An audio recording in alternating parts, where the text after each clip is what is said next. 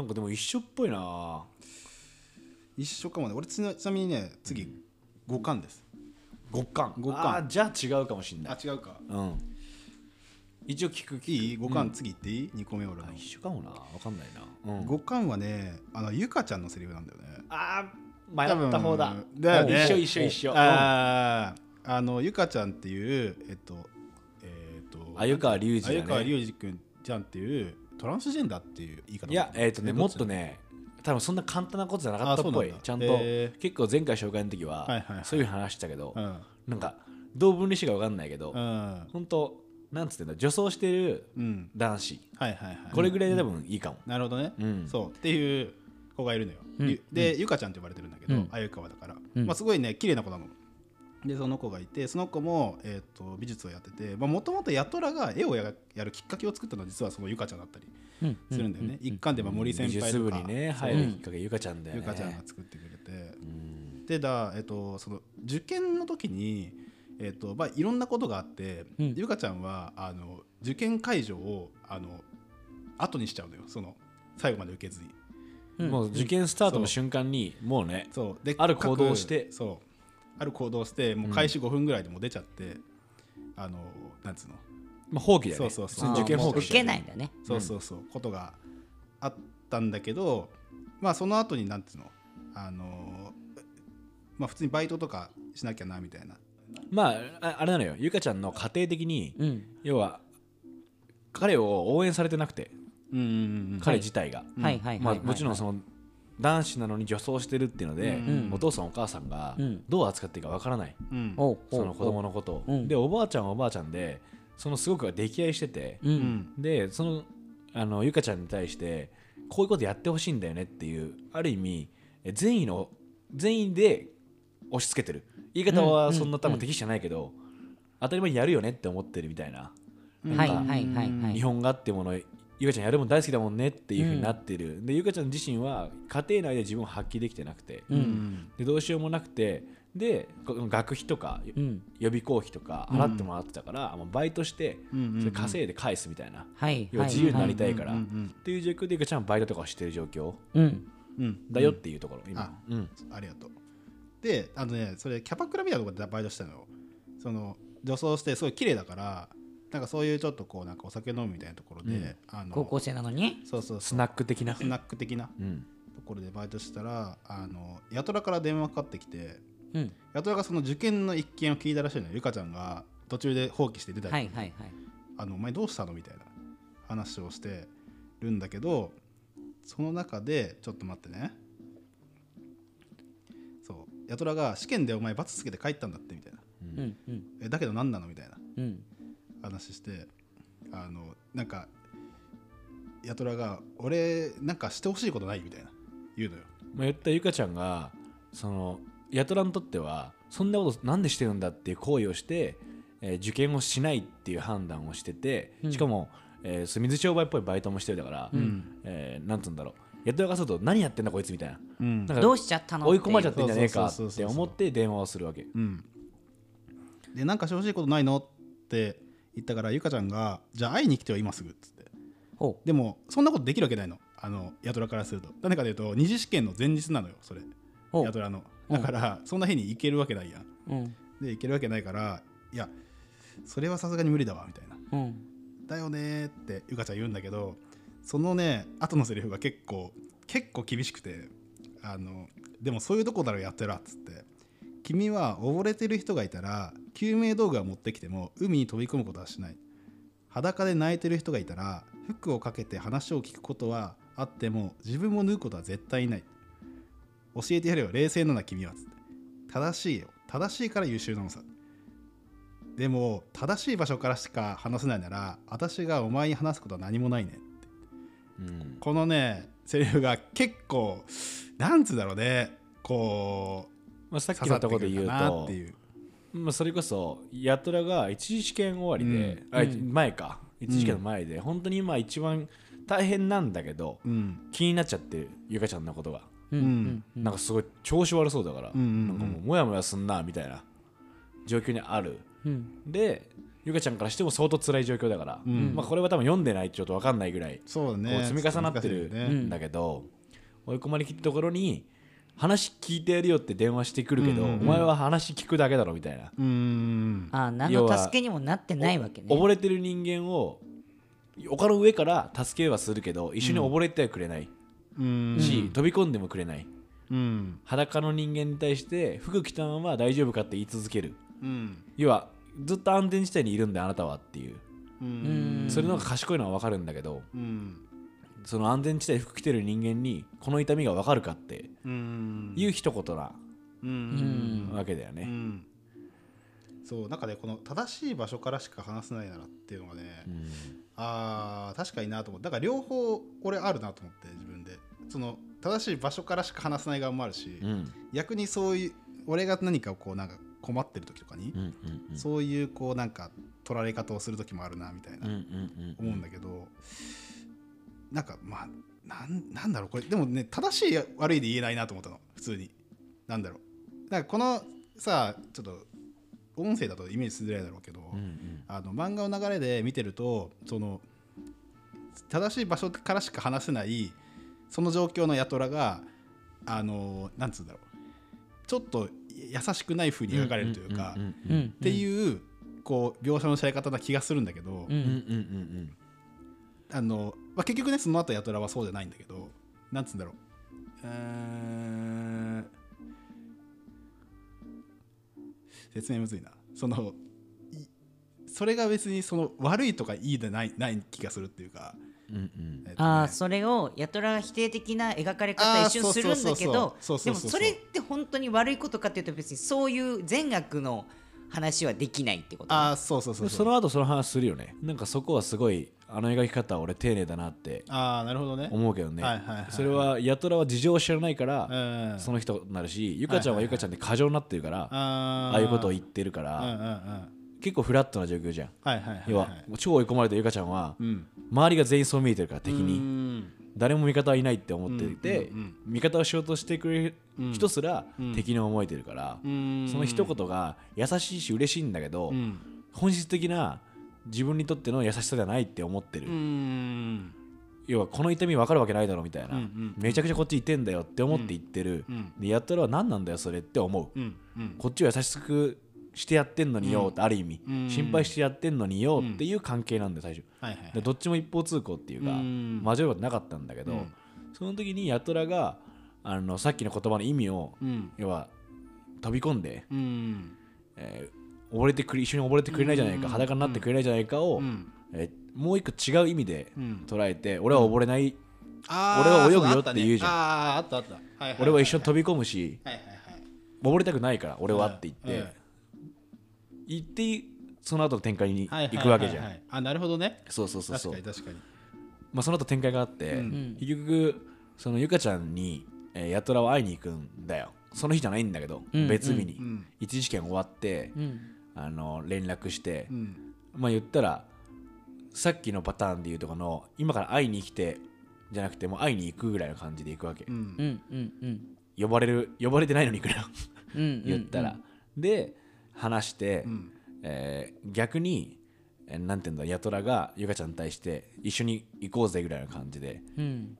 あの海に行くんだけどその後2人で、うんその時にヤトラは結構象徴的なその発言をするんだよね、うん。俺は溺れたくない。うんうん浮き輪を持って、えー飛び込むやするとだから、うん。なんかそれが俺ははいはい。あそこにおける一つの2人の関係における一方通行だった平行線が交わる瞬間だったのかなう。なるほどね。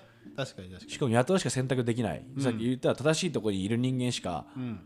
その時は冷静じゃないから、うんうん。ゆかちゃん側は溺れてる方だから、うんうんうん。選択そんな難しいじゃん。うん。う、んヤトラはそっちを選択したっていうことだなと思って俺もあそこすごいグッとくるというか、はいはいはいはい。その結果ヤトラがまた救われるっていうさ。そうだね。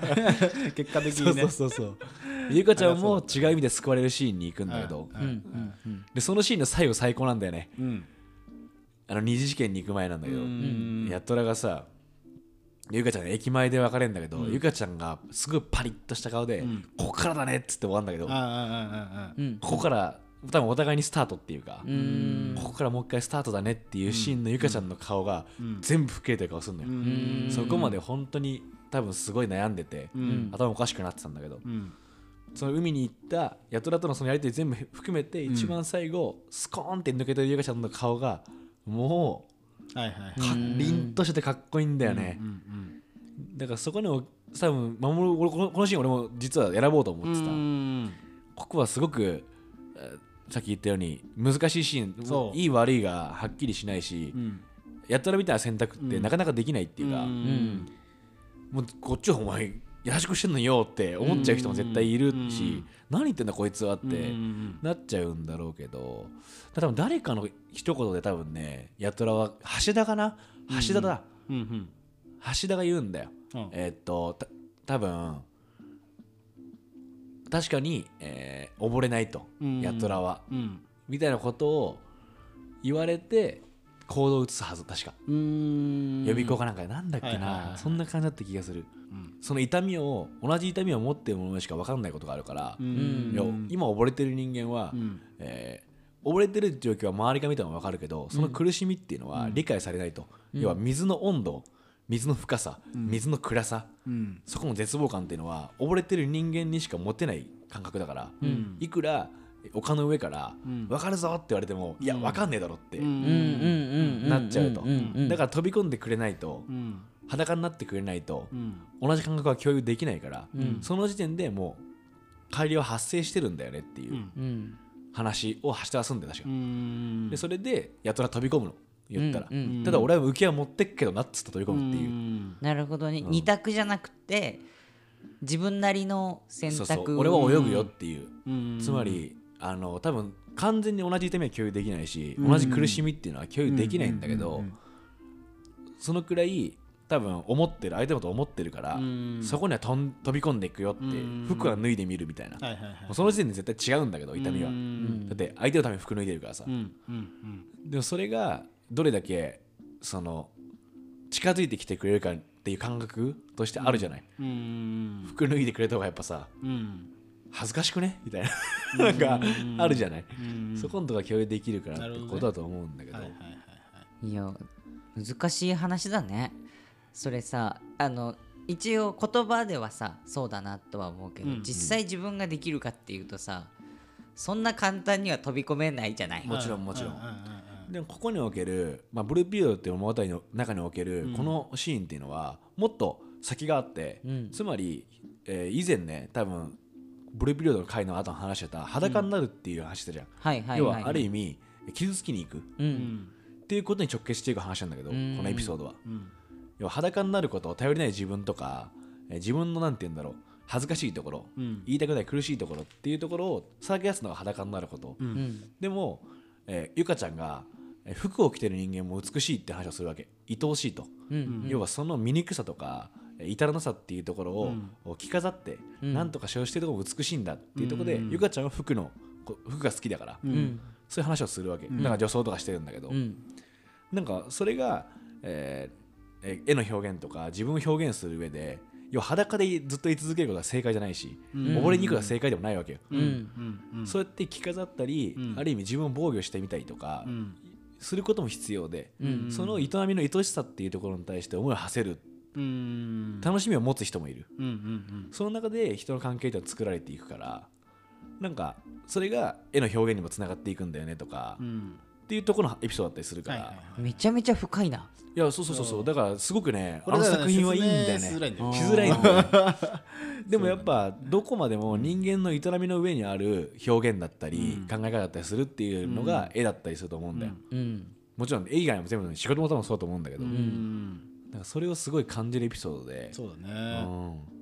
なぜその選択に至ったのかっていうのはやっぱりそいつの人生が全部反映されていってるっていうか,、うん。からすごいいいよね。そうそうすごいうん。あのエピソードは。この話の俺一番最初のこのセリフだけを聞いた時にあの俺結構丘の上から正しいこと言ってる人に気づかされることたまにあるからうん。あるのよ。